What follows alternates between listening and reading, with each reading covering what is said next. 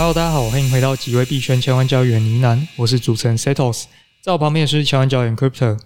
嗨，在这个节目，我们会谈论加密货币第一手实施议题、投资观点以及科普新知。如果想听的主题，欢迎在下方留言告诉我们哦。好，进入今天的主题，这一周就是整个市场在议论纷纷一件事情哦，就是以太坊它是否会有一个潜在的分叉。那原因是这样子的，相信大家都知道，以太坊即将在九月份预计会完成它的一个转换，即将从 Proof of Work 这个机制转换到 Proof of Stake 这个机制。那以后就用不到我们一般的矿机，那所以这些矿工可能也会即将面临他们失业。所以呢，最近就有一批人呢，可能他们就会出来去主张这个论述，说以太坊是不是会因为这些矿工的坚持，分叉出一条链来呢？那技术方面，我们就也不会细讲。它的原理可能跟当年 ETC 还有 ETH 分叉出来这个原因有点类似哦。因为区块链的原理它是这样子嘛，就是你只要有一个 code，你就能够自己去产生一条新链出来。但是它真正有价值的原因，是因为大家都去采用它嘛。所以呢，这个论述它就是在讲说，以以太坊呢，它在转型成 POS 机制之后呢，这些矿工还是会继续挖原本的那一条旧链。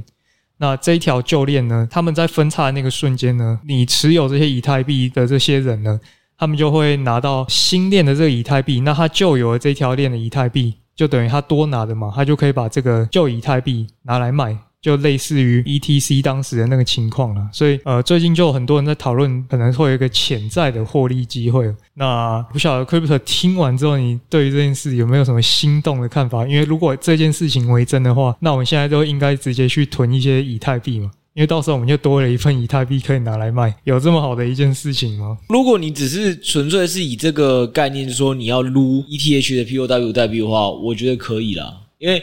反正就是跟你去撸 OP 或撸各种 Layer 2协议都一样啊，反正你就是买一个乐透，买一个希望而已。前提都有一个点是说，你本身就已经有以太币的，嗯，对吧？我就说，假设你本身就已经有以太币，你已经有持有现货，然后你在持有现货的情况下，可能你现在放 FTS 给你的利率就是五帕多啊，或到八帕，那你可以想一下说，诶，那你这个放上去这个链上可以拿到空投的机会成本有没有机会超过你本金的八趴？对，如果有的话，就可以去试做嘛，对不对？嗯。那如果没有的话，为什么不好好继续放 FTS？这个点一样是机会成本概念，那就是说，如果你要上去撸 ETH POW 的这个空投哦，那你如果想要撸的话。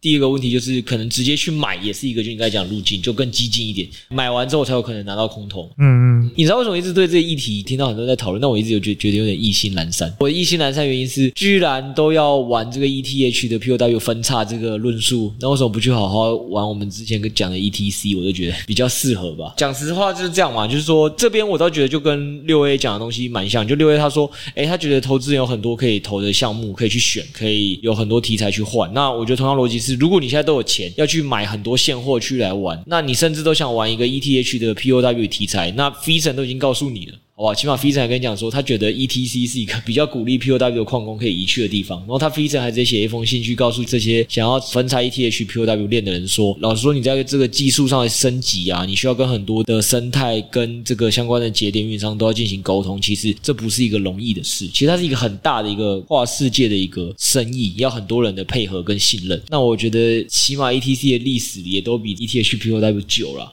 所以我会觉得，如果你真的都今天要开始玩到这个论述了，我还不如去玩 ET，对吧？然后这个新的 ETH POW 的民营价值，我也没有觉得比 ETC 大。嗯嗯，对对对，所以从各种角度来讲，我都觉得还好。我突然想到一个这种譬喻的方式，会不会这样讲可能会比较好懂一点？大家应该都有玩过那种线上游戏嘛？那线上游戏通常会有一种伺服器叫私人伺服器。我觉得这种情况有点像是说，现在线上游戏嘛，可能玩一玩玩到一半，然后呢，它突然要切换到另外一个伺服器上去运行了。但是，就像有些玩家，他就是念旧嘛，他喜欢玩旧版本的游戏，所以有些人就会把这个资料哦复制贴上，抠到一个旧的伺服器，这种继续运行。以太坊分叉情形就有点像这样子吧，就是官方他移到一个新伺服器去运行了，然后你说哦，我想玩旧版本，那我就把这个资料复制贴上到旧伺服器上继续玩。那这个旧的伺服器，我们上面的资产呢，就等于多的爽拿的嘛。然后真正有价值的，其实是在官方那个伺服器上面。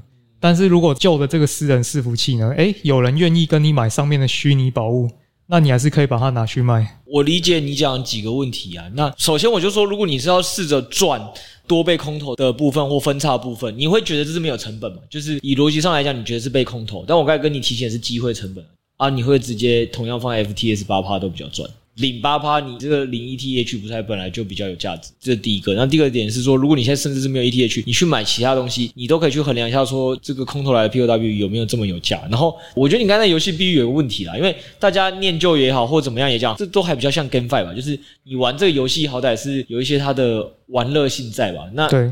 这个 ETH POW 链的人，他们不是 GameFi，他们是公链从业人员。是是是，他是来工作的。那来工作这群人，一个专业的素养应该是，你这逻辑就有点像说，哎，我们原公司某项业务已经不想做了，你们这个部门的这个产品线 A 的人，你们这东西在市场已经淘汰了。嗯，我们公司以后要做什么 B 跟 C，或者是要用其他方法做 B 跟 C，所以你只会原本这个 A 这种 A 生产方法技术工，你都不能再生产了。嗯，你就跟人家说，哦，老板你不要我了，那没关系，我们自己出来做。那你觉得这间公司我会对对他有什么期待？我的意思说，就是你刚才讲说，期待他获得一些空投，那空投如果有些人愿意来玩，然后会有一些价值，就是我觉得很不 make sense。那那谁要来玩？我念个东西来讲完，因为这件事情现在确实也很多人开始在选边站嘛，说要支持哪一边嘛。那首先你刚才在假设就是说，他这个要来玩的人，如果你的赚的利润是超过八趴以上的话。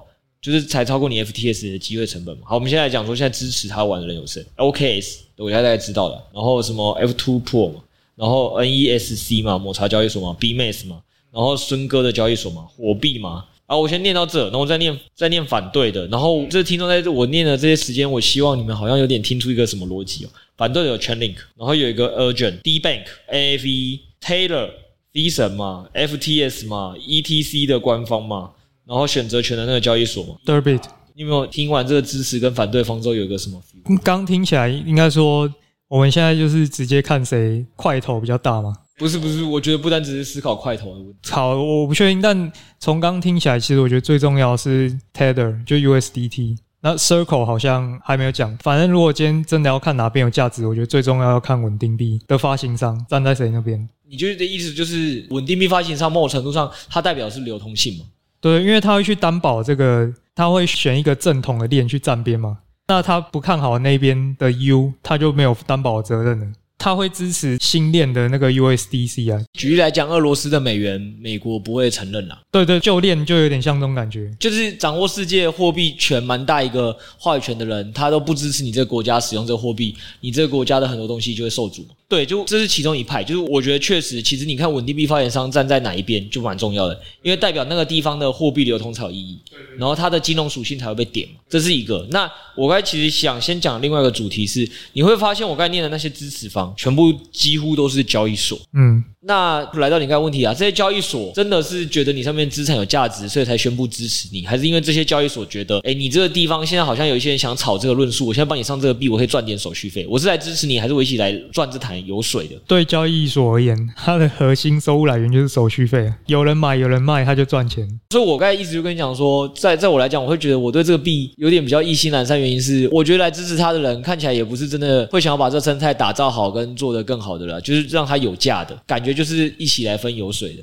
那居然只是分油水，当没油水的时候，他就要走嘛？那是不是可能要换这个角度想？因为很多报道会去看哪个交易所好像说站台要上架，但其实只要这件事情利益大于成本，他们就一定会去干。我是这样想的啊。呃，唯一反对的只有 FTS 吧。嗯，我觉得你这时候也可以看得出来每个交易所的一些经营路线之争啦，对吧？然后我再撇除你刚才讲的稳定币的嘛，其他几个我刚才念的也很知名嘛。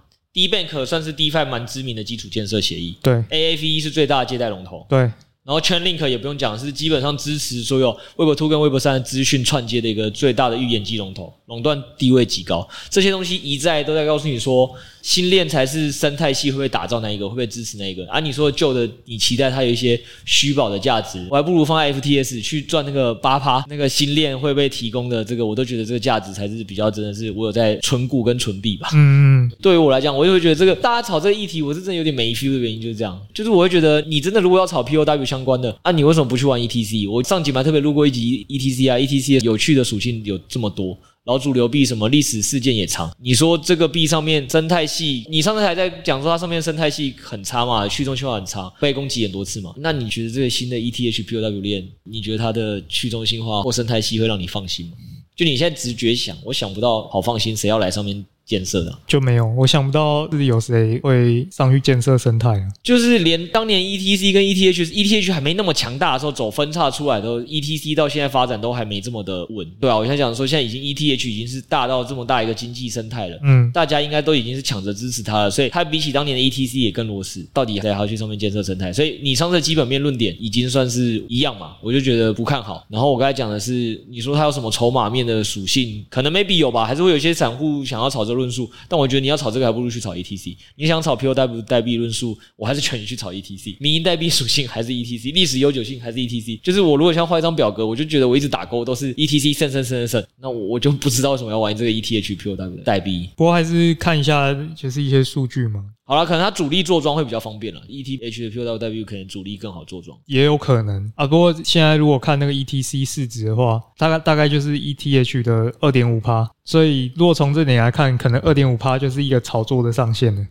那目前因为摩擦嘛，然后刚好提到那个孙哥的交易所，他们有先上架一个交易市场，就 ETH POW，直接先让你对赌说未来出现这个可能性是多少。昨天看它的现价大概是一百二十 U 啊，就是以太坊市价的六趴，不过交易量不大，不到一千万，所以现在可能这个价格参考性不大了。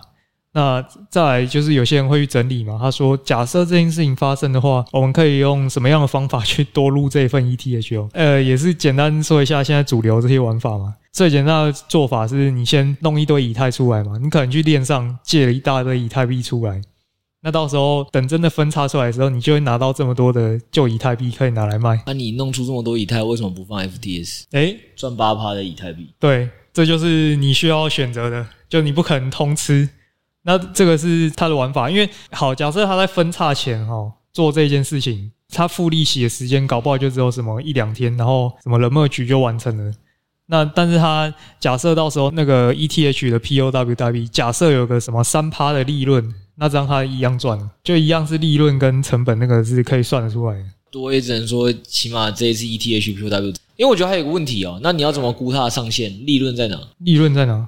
对，就我的意思说，你现在操作很多的加密货币跟代币或股票，嗯，你都会大概会去知道一下这个主力的惯性、筹码波动。嗯、这可能对我来讲，因为它是一个全新的东西吧，嗯，我更难去抓它的上下限。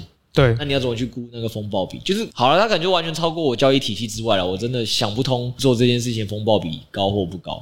就是其实没办法预测的，因为当年。E T C 那个情况也是没有人预料到它会冒出来，是因为交易所先上线。这个我理解啦，我理解。我只是说这件事情，我整个思考上都会觉得风暴比也不是很好计算。对，然后你说这个机会成本问题，我都宁愿你下一个要讲的东西就是白币交易所的 I E O。就所以这个有可能是一个假议题，它的目的可能只是要博眼球，赚手续费啊。对，赚手续费。就我之前跟你们录 E T C 的时候，我讲的啊，我说六 A 不是也觉得说 E T C 他搞不懂谁要来炒作这个。我那时候才跟他讲，不是说你低估了产业从业人员的韧性吗？你现在看到交易所这些人的韧性了吗？还有这个这些 POW 职员的韧性了吗？我们不想去 ETC 挖了，我们不想去其他地方挖了，我们自己再开出来一间新公司啊，ETH POW 嘛，不就是这样？产业韧性是在这啦，但是但是这个产业韧性它到底能不能发挥价值，我是打一个问号了。但如果反过来，如果真的这么多人相信这件事情的话，就到时候那个借贷利率一定超高，到时候你把 ETH 放去阿北，搞不好也是。什么二十趴、三十趴的这样领哦，对啊，如果是我，其实可能会比较想做这件事。对啊，而且这种情况你就不需要预测那么多事情，反正你有以太币拿着收你的利息。这个逻辑就是你愿意当赌场的庄家嘛？对对对啊，你你不要自己下去玩嘛。我认同啊，对啊，就是我是说，就是像你刚才说的那些撸的，去借钱出来撸，我还想说啊啊，借钱出来撸，我都宁愿放以太币啊。就是你刚才讲这个，还是我比较可能想做，我还借钱给你去撸好了。借钱给你去撸，我再来撸你。我觉得它不是算是一个假议题啦，只能说我觉得是业内必定会发生的，就是利益在重分配，然后或者是产业跟技术在变迁的时候，一定会有一派的人，因为他的利益不见了，他会想要去用其他方法去解，或者是想办法要到自己的利益，但是不代表你这个投资人会也因此得利。我现在觉得基本上只会肥了交易所吧。以他们的立场来讲，他们支持也是蛮有道理的。对啊，他们不支持反而才奇怪吧。好。这个 POW 转 POS 这个议题到这边，那我们来介绍一下百币这一轮的 IEO。百币不知道是不是前一阵子 GameFi 火热的时候投了很多档啊？他们最近连续上了好几档，到这个应该是第四档了。最近第四档这个 GameFi 的代币。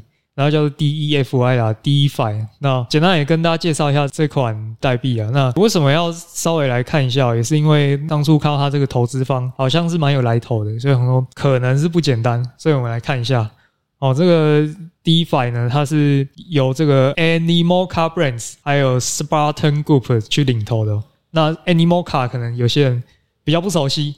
啊其实就是 The Sandbox 那个母公司，还有 X Infinity 的早期投资人，就是基本上前一轮牛市的 GameFi 王者，还有 Sandbox 也应该算是更早一期的 GameFi 王者了。基本上几大 GameFi 王者，或现在 GameFi 排名前几的，他都投过了，或者甚至他们的母公司。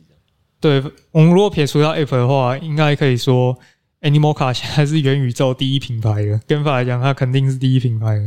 所以第一个，它的投资人的背景算是蛮有一个来头的啊，所以也是来稍微看一下这个游戏哦。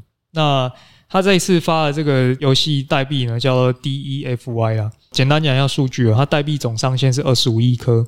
那这一次初始的流通量是零点七二趴，初始的市值是零点零二四元啊。那反正我们换算下来，大概初始的市值是四十三万美元，超小的，很小，很小的盘，很小盘。对，FDB 是六千万美元。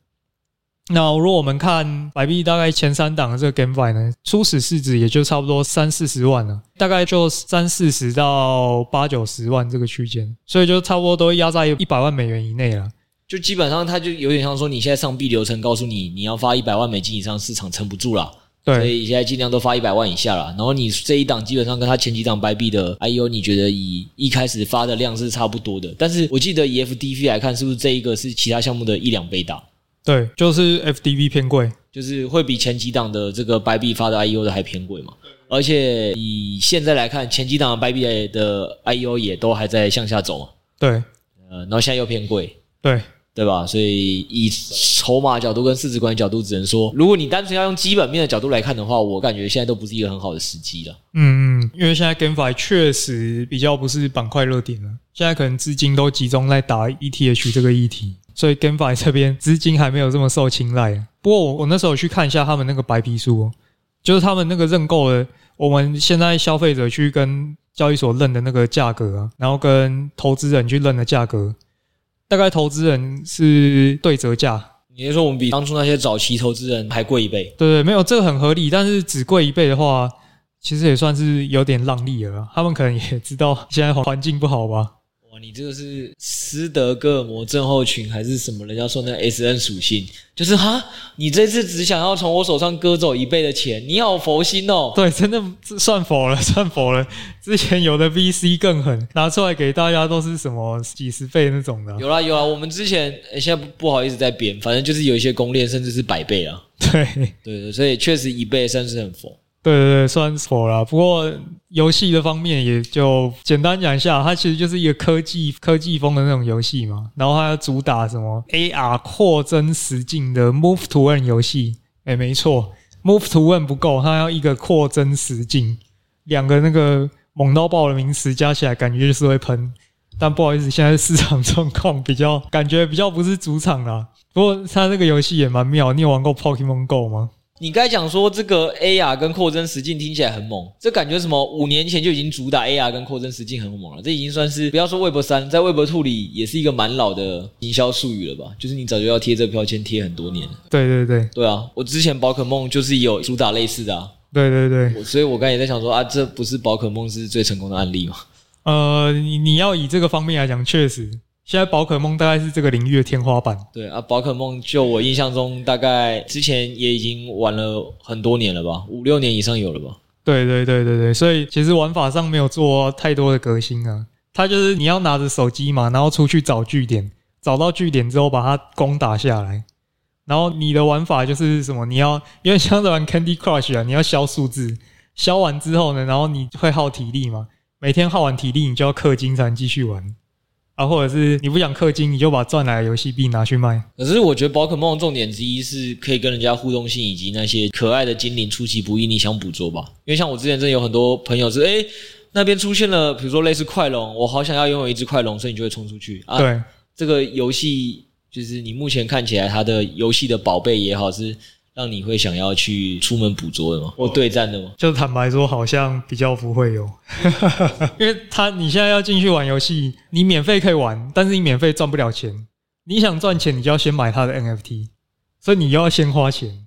然后你那个回本天数又不知道多久，不知道多久，原因是举例来讲，你现在算是三十天，感觉你之前受太多 GameFi 的伤，感觉现在三十天，未来可能过三天后又跌一半价，又要再三十天，一路无限叠加上去是这样。他现在因为数据还没公布啊，哦，所以是连公布都还没公布。对对对，他还在内测版本，所以你其实也不太确定到时候回本天数多久。其实我如果没记错，我们好像四五月也有玩过一些交易所的 IEO 的 GameFi。对，那时候也是，就是白皮书先有了，先来募了，然后也是跟你讲说游戏还在开发或游戏还在内测，未来会公布。对啊，我记得有一款是四月吧，现在是八月了。Worken 吗？呃，我是不敢讲哪一款了，没有你自己讲的我都不知道。但是我印象中它到现在也还是没开发出来，也也没有数据啦。对对对，啊，大家有兴趣可以回去找一下我们四五月的节目，应该会找到。对，那我意思是说，好像玩法都跟你现在讲这类似，就是市值管理做的不差。嗯，对，应该说也不是市值管理不差，就是在在做市值管理，然后各种你喜欢的行销标签送给你嘛。但是看起来过四个月后，就是还是没开发出来。对啊，我觉得熊市出来发代币了，就我在想，它会不会其实是一种警讯？你如果是有那个本钱，你可以继续烧的话，没必要在现在估值这么低的情况下出来发。没有啊，所以他只发零点七二趴。哎，老实说，这个问题我倒可以比较延伸哦。你这个可以从企业角度思考。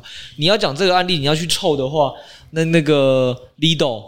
啊，他卖代币吗？Dragon 去投他吗？对啊，对啊，他要筹钱呢。对对对，他就说他是要筹这两年的钱去渡熊啊。所以我觉得你可以理解说卖代币就是这公司在卖股份而已。你说的没错，就是基本上熊市我知道市场不好的时候还卖，肯定就代表你要么前面股东一开始的钱不够，要不然就是你前面筹备资金不够，反正就是你的财务计划是不够啦，所以你才会需要在这个时间点卖，没错。但是他卖的不过分啊，我就说卖零点七八，也不能因此推断说这个公司是出来割的，就是他搞不好真的是卖这么一点点，想要换点钱。可以，因为你看，我刚才第一个直觉四十三万美金，他应该也没有想赚。真的，我也很少听到现在加密货币的项目里，他出来募的数字，我觉得比你那妈 都还小，蛮多的。他从前面那些种子轮拿比较多啦。对啦，对啊，我的意思只是说，就是那种感觉啦。我说整体来看啦，就是说，他现在其实估值确实是保守，卖的趴数也不多，所以你从传统 Web2 里一个创业家在募资的角度来说，我觉得他确实应该就只是出来募资，是后续发展用的啦。这样想是可以理解。对对对，不是出来割。对。因为其实像这种 IEO、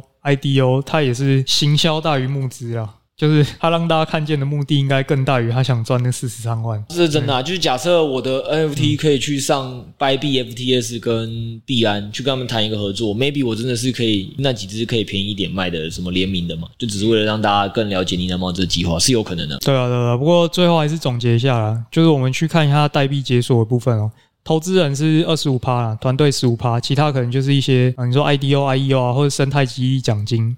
那反正我们先归类比较容易出售的这一些代币呢，投资人这边是二十五趴嘛，一年到一年半之后开始结束啊。那团队是十五趴，从两年后开始结束，所以大额的解锁期间可以关注一年之后这个时间点。我们去回看白币前三期的这种新币认购，他们之后的这种价格走势啊，基本上都是第一天倍数都还是不错的。那只是后面可能随着市场的状况比较不青睐 GameFi 这个板块，大部分价格还是持续的走一个弱势的情形啊。所以目前看来，你还是值得去抽一下它这个代币啊。第一天你去认的话，大概都还是有个六到八倍。好的，所以还没有白币交易所的，是不是要赶快注册我们的交易所连结？没错，你现在只要有一百 U。扔进去，你就可以来抽个奖。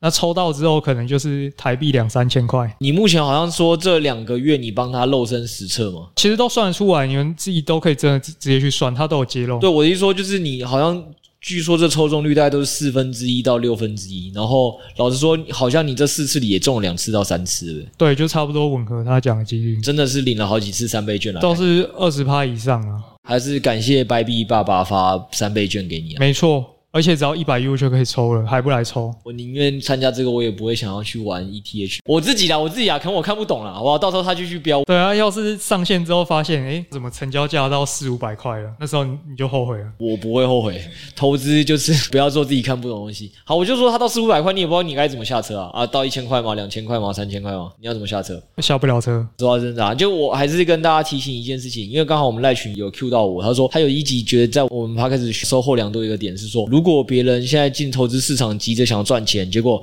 缴的学费可能是用几百万在缴，因为他想赚钱嘛。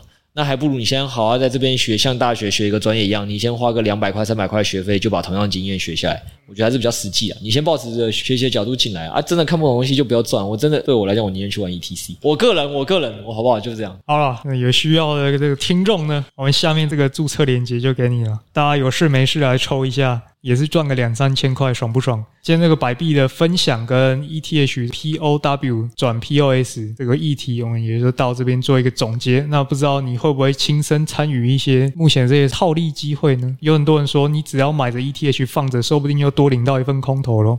那大家也可以在赖群 BC 跟我们交流一下你的想法，你到底会不会做这些交易机会？会不会？为什么？跟我们分享一下。好，今天节目就到这边。如果你想收听更多的内容的话，欢迎报名我们亿万交易员系列，每周一次的深度项目解析以及投资实战哦，一周一集三十分钟，掌握加密货币最前沿的投资观点。那我目前也有公开赖群 DC 群，欢迎入内一起交流你的投资观点。以上的链接呢，我们都会放在下方的资讯栏。今天就先聊到这边，记得帮五星好评，下周见，拜拜，拜拜。